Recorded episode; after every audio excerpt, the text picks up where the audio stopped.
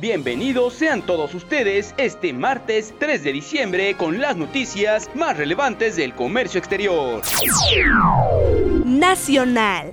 Víctor Villalobos Arámbula, secretario de Agricultura y Desarrollo Rural, y Mauricio Carvalho Lirio, embajador de Brasil en México, realizaron una reunión de trabajo orientada a la búsqueda de un equilibrio comercial agropecuario como mercados complementarios y fortalecer la cooperación tecnológica entre ambas naciones.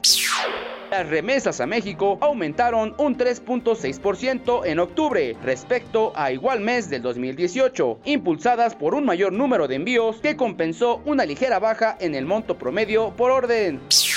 El indicador IMEF manufacturero registró en noviembre una disminución de 0.4 puntos para ubicarse en 46 unidades, con lo que se mantuvo en zona de contracción por séptimo mes consecutivo internacional. Estados Unidos advirtió que se mantiene firme en su decisión de aumentar aún más los aranceles que aplica a China si ambas naciones no llegan a un acuerdo. Además destacó que con esa alza de aranceles las ventas navideñas no serían afectadas porque las importaciones de los productos para esa temporada ya se realizaron.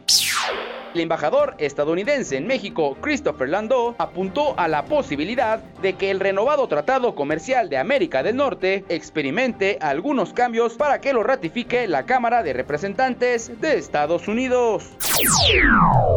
Con esta última nota damos fin a este corte informativo, no sin antes recordarles que Sencomex y Estrategia Aduanera los invitan a aprovechar su venta especial navideña.